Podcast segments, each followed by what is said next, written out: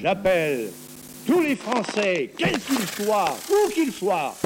Non, rien, j'aime pas les journalistes, j'aime pas répondre aux questions. Ça me ok J'ai été très choqué, je le répète. D'un coup, vous dérapez dans la fureur. Je vous demande de vous arrêter. Je souhaite que chacun se reprenne.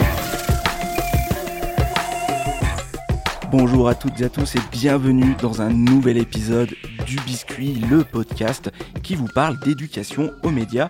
Je suis accompagné de Martin. Salut Martin. Salut Rémi, Pour la séquence médiatique de la semaine, nous prendrons la direction de la Roumanie. et plus précisément de Timișoara pour découvrir comment, en 1989, de nombreux journalistes ont été manipulés. L'invité de la semaine viendra nous présenter l'association Entre les lignes. Avec Delphine Roucotte, vice-présidente, nous découvrirons les actions, les motivations de cette association de journalistes qui regroupe des journalistes du Monde et de l'AFP et qui est dédiée à l'éducation aux médias et à l'information. Au programme également un tour sur les décodeurs du monde et un des outils qu'ils ont créé en ligne, le Décodex. Et nous ferons le point sur les sites parodiques d'informations qui peuvent nous distraire mais aussi nous tromper.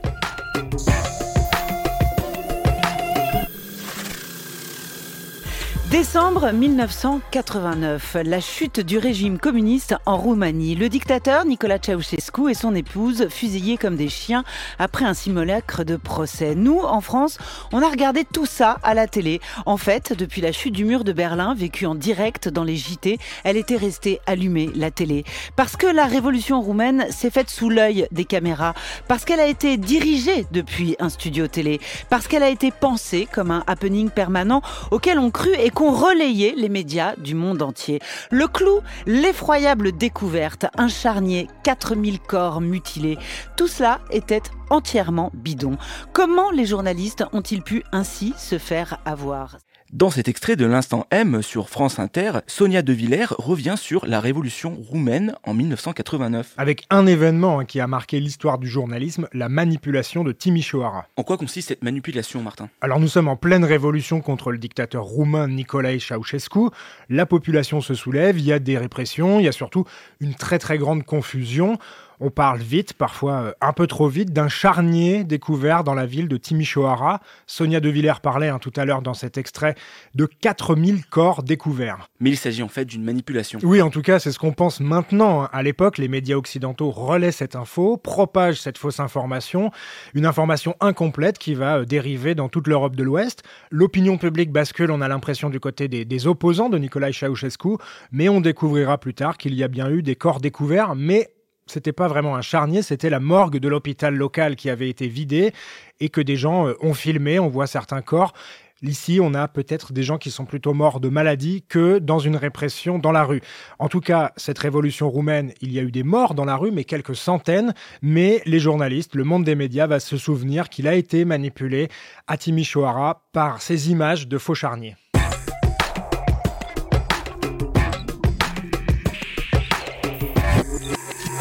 Cette semaine, du biscuit s'intéresse à l'association Entre les lignes. L'association Entre les lignes, elle a presque 10 ans. Elle regroupe des journalistes de l'AFP, des journalistes du Monde. Vous avez des journalistes qui sont présents en Ile-de-France, mais également dans d'autres régions. Il y a quelques correspondants. N'hésitez pas à aller vous renseigner sur le site entreleslignes.media pour en savoir un peu plus. 200 journalistes bénévoles sont mobilisés pour toutes ces opérations. Et Delphine Roucotte, vice-présidente de l'association Entre les lignes, souligne l'importance de la formation pour les intervenants journalistes, notamment en ce qui concerne la pédagogie. La base de l'éducation aux médias, c'est d'être dans la bonne posture. C'est-à-dire que ça ne sert à rien d'être dans une posture descendante et de dire il y a telle bonne manière de s'informer et telle manière est mauvaise. Ça n'a aucun sens. C'est juste une manière de, un, être un peu méprisant envers les personnes euh, qu'on a en face de soi et deux, de- d'être hors sol. Donc le parti pris pédagogique d'entre les lignes, c'est de toujours partir des pratiques des élèves. On, commence toujours chaque atelier en demandant et vous, comment vous informez C'est quoi la première application que vous ouvrez le matin? C'est quoi euh, votre manière de parler avec vos amis? C'est quoi la dernière info que vous avez entendue? Où C'est toujours partir du réel et de, des pratiques concrètes euh, pour ensuite bâtir une réflexion à partir de là et pour dire bah voilà, votre usage aujourd'hui c'est ça et vous pouvez faire en sorte de vous informer de la bonne manière grâce à cet usage. Après, on est aussi là pour donner envie aux élèves et plus généralement aux, personnes, puisqu'on a aussi des publics adultes en face de nous, notamment en bibliothèque. Mais notre rôle, c'est aussi de donner envie aux gens de s'informer et de donner, euh, d'avoir cet enthousiasme aussi face à l'info et pas de subir l'information en disant oh là là, mais il y a trop d'infos, je n'y comprends rien. C'est aussi de montrer qu'il y a certains médias qui vont plus correspondre à votre sensibilité et que dans, dans lesquels vous trouverez des informations qui vous intéressent, même si, euh, j'en sais rien, l'actualité en soi ne vous intéresse pas.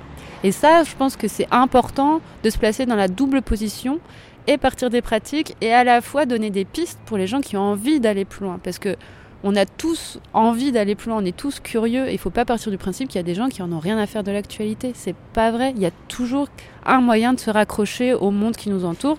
Et c'est notre rôle aussi en tant que journaliste, professionnel de l'éducation aux médias, bah, d'aller euh, intervenir euh, dans ce sens-là. Partir des pratiques, trouver des moyens variés pour évoquer l'actualité. On l'a entendu, l'association Entre les lignes prend soin de préparer ses interventions et de former ses intervenants.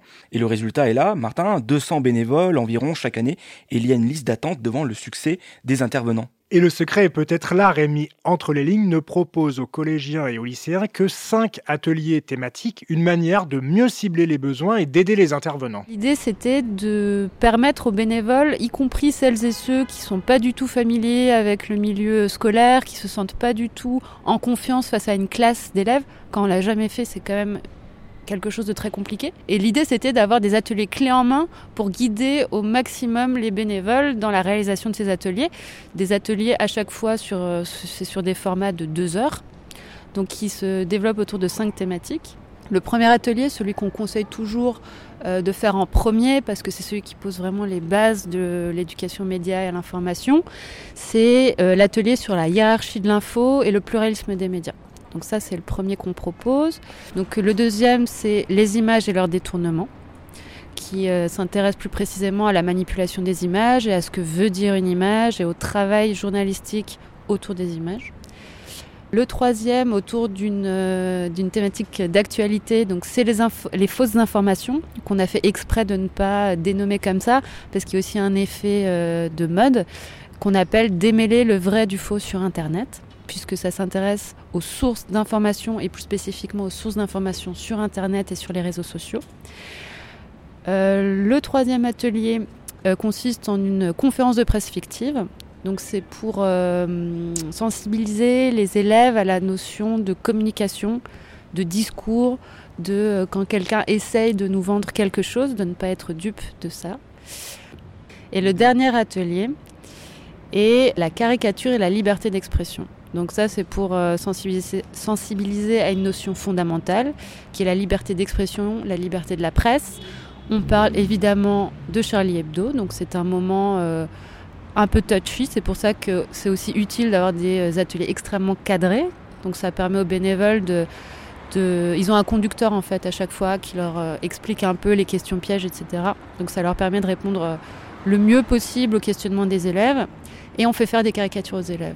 Et c'est un exercice qui marche extrêmement bien parce qu'on se rend compte que souvent, les élèves qui sont le plus réfractaires à l'exercice, qui vont aller le plus critiquer Charlie Hebdo, aller peut-être parfois jusqu'à dire qu'ils ont mérité ce qui leur est arrivé, c'est des choses qu'on entend en classe. Et bah ça va être ceux qui font les euh, caricatures les plus incisives et qui vont aller le plus loin dans la critique et dans la satire. Donc je pense et on pense à l'assaut que c'est un exercice extrêmement salutaire les caricatures et les dessins de presse, des séances qui marchent bien. Et pour vous aider, vous pouvez aussi aller visiter le site Cartooning for Peace, une association de dessinateurs de presse du monde entier qui propose des interventions et des expositions itinérantes sur la liberté d'expression et la liberté de la presse. Oui, car elles sont de, de plus en plus nombreuses, hein, Rémi, ces associations qui rassemblent des professionnels qui peuvent intervenir euh, en Ile-de-France ou dans les régions. Mais au fait, est-ce que c'est naturel de trouver des journalistes lorsqu'on parle d'éducation aux médias et à l'information? Moi, je suis une journaliste, donc c'est vrai que je parle de mon point de vue, donc je ne sais pas si c'est objectif ou pas. Mais je pense que la place, elle est centrale, puisque ça paraît logique que des professionnels de l'information soient les mieux placés pour aller parler de l'information. Après, c'est pas parce qu'on est journaliste qu'on est pédagogue. Donc c'est quelque chose qui s'apprend. Entre les lignes, on forme nos bénévoles tous les ans. Il y a des sessions de formation sur la posture pédagogique à adopter en classe, sur la posture à adopter face au complotisme. Donc ça, c'est des choses qu'on apprend. Ça, on ne naît pas en sachant tenir une classe ni s'adresser à des élèves. Euh, en revanche, je pense que c'est la place des journalistes euh, et c'est leur responsabilité, c'est la continuation de leur métier, d'aller en classe et euh, de continuer leur travail d'information tout simplement. Nous avons profité de notre rencontre à Lyon pour lui demander quel outil elle utilise souvent avec son public lors des séances d'éducation aux médias. Et elle nous a parlé du décodex du monde. Le décodex, c'est un outil de recherche qui a été développé par les journalistes des décodeurs, qui est un pôle du monde.fr. Et c'est un outil qui permet de tester la fiabilité des sites internet que vous rencontrez dans vos navigations. Donc c'est pas pour dire du tout tel média est bon, tel média est pas bon, il ne s'agit pas de ça, mais seulement de dire il y a certains médias qui ont démontré le fait que leurs informations étaient fiables et recoupées et que donc on pouvait s'y fier pour construire une réflexion. Et que d'autres médias ont démontré, euh, de par leur histoire, qu'ils euh, diffusaient des informations qui n'étaient pas recoupées, qui n'étaient pas avérées, parfois que c'était des fausses informations avérées, et que à ce moment-là, ça disqualifie de base leur discours et qu'on ne peut pas se baser là-dessus pour construire une réflexion. Il y a plusieurs manières d'aborder le décodex. La première manière, la plus simple peut-être, est d'aller sur le site du Monde, de taper Décodex et d'arriver sur la page du Décodex. Une fois que vous y êtes, vous rentrez euh, l'URL du média que vous voulez interroger et vous aurez une petite euh, notice qui vous expliquera euh, le niveau de fiabilité de ce site a priori. Vous pouvez aussi installer des extensions sur Chrome et sur Firefox. Qu'est-ce que ça veut dire? Ça veut dire qu'à chaque fois que vous, rentrez, vous vous rendrez sur un site qui a été référencé par euh, le moteur euh, du, euh, des codex, il y aura un pop-up qui vous signalera si ce site est considéré comme fiable, comme moins fiable, ou voire parodique, puisque ce sont dans la galaxie des fausses informations, on se retrouve souvent face aux sites parodiques.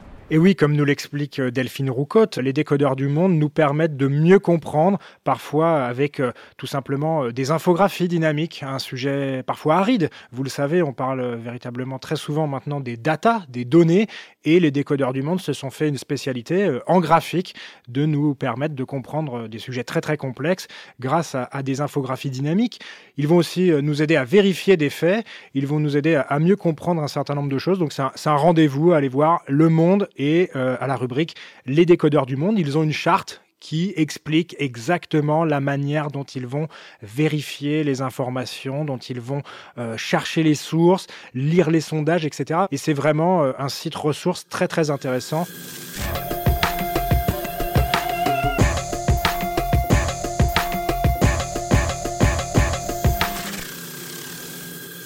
Nous allons parler maintenant des sites parodiques, Martin. Alors, euh, on va essayer de, tous les citer, enfin, le plus possible en tout cas. On commence peut-être par le plus connu. Ah, en tout cas, ce connu des Français, ouais. C'est le Gorafi. Le Gorafi, euh, le site qui nous permet de juger l'information selon des sources contradictoires. Donc c'est ça qui devrait nous mettre la puce à l'oreille hein, sur le site internet du Gorafi, un pure player. Pas de déclinaison papier, c'est ça hein, les pure players. Mais le Gorafi a fait son trou, a fait son nid dans euh, les sites d'information parodiques. Alors c'est très intéressant quand on veut se divertir et euh, ça permet de rire un peu d'actualité parce que parfois les actualités sont, sont un peu lourdes. Mais je voudrais vous, prendre un exemple pour vous dire que, eh bien, parfois, le Gorafi, ça complique les choses. Rappelez-vous, euh, on se retrouve en 2017, on est pendant la campagne à l'élection présidentielle et on apprend euh, sur les réseaux sociaux des rumeurs, euh, des articles partagés qu'Emmanuel Macron se laverait les mains après avoir rencontré un ouvrier. Je ne sais pas si tu t'en souviens de ça, Rémi. on avait vu des images, il rentre dans sa voiture, c'est tiré d'un reportage de France 3 et il se lave les mains avec une petite lingette.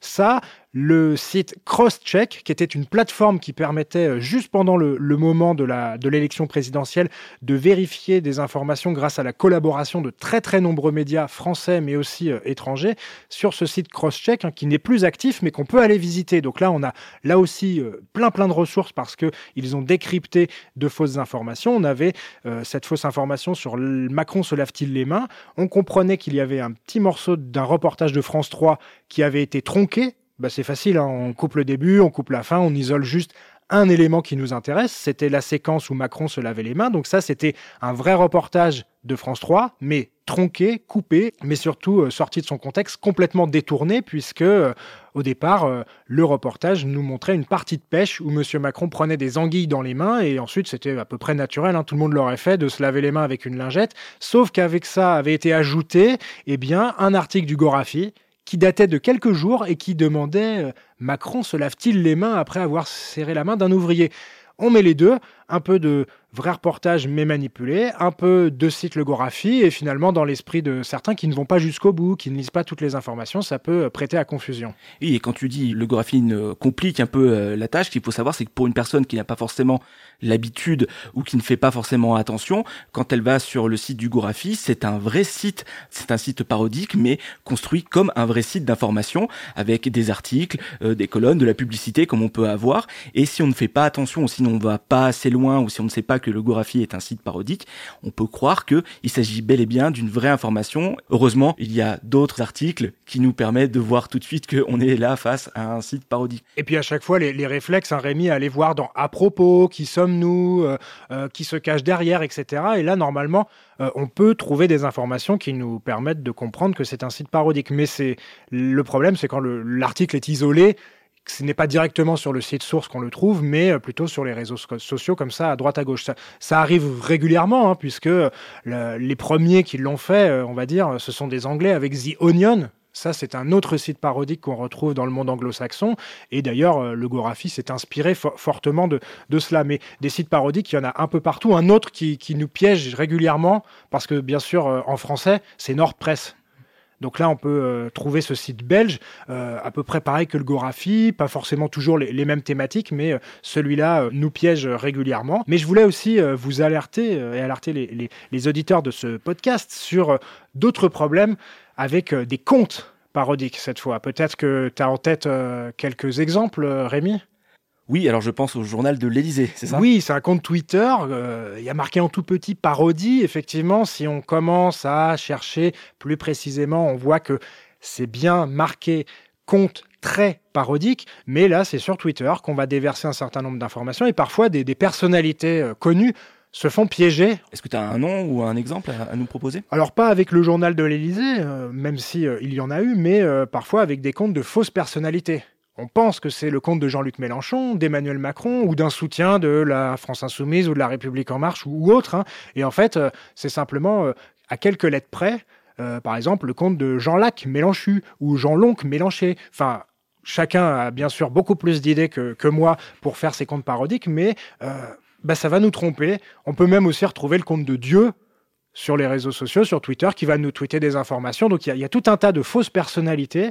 Et là aussi, dans ces comptes euh, Twitter, Facebook ou autres, faut faire bien attention pour savoir s'il y a véritablement une vraie personne derrière un compte parodique, il y a toujours des gens, mais on peut aussi leur poser des questions. Et puis, euh, il y a souvent des détails qui nous mettent la puce à l'oreille. Merci Martin. C'est la fin de cet épisode. Comme toujours, retrouvez du biscuit sur le site lechantier.radio.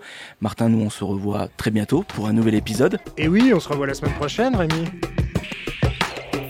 Vous pouvez retrouver du biscuit sur le site lechantier.radio et sur Instagram. N'hésitez pas à liker, partager et à nous attribuer plein d'étoiles sur Apple Podcast. Avant de vous quitter, je vous souhaite bonne chance à chacune et à chacun d'entre vous. Au revoir.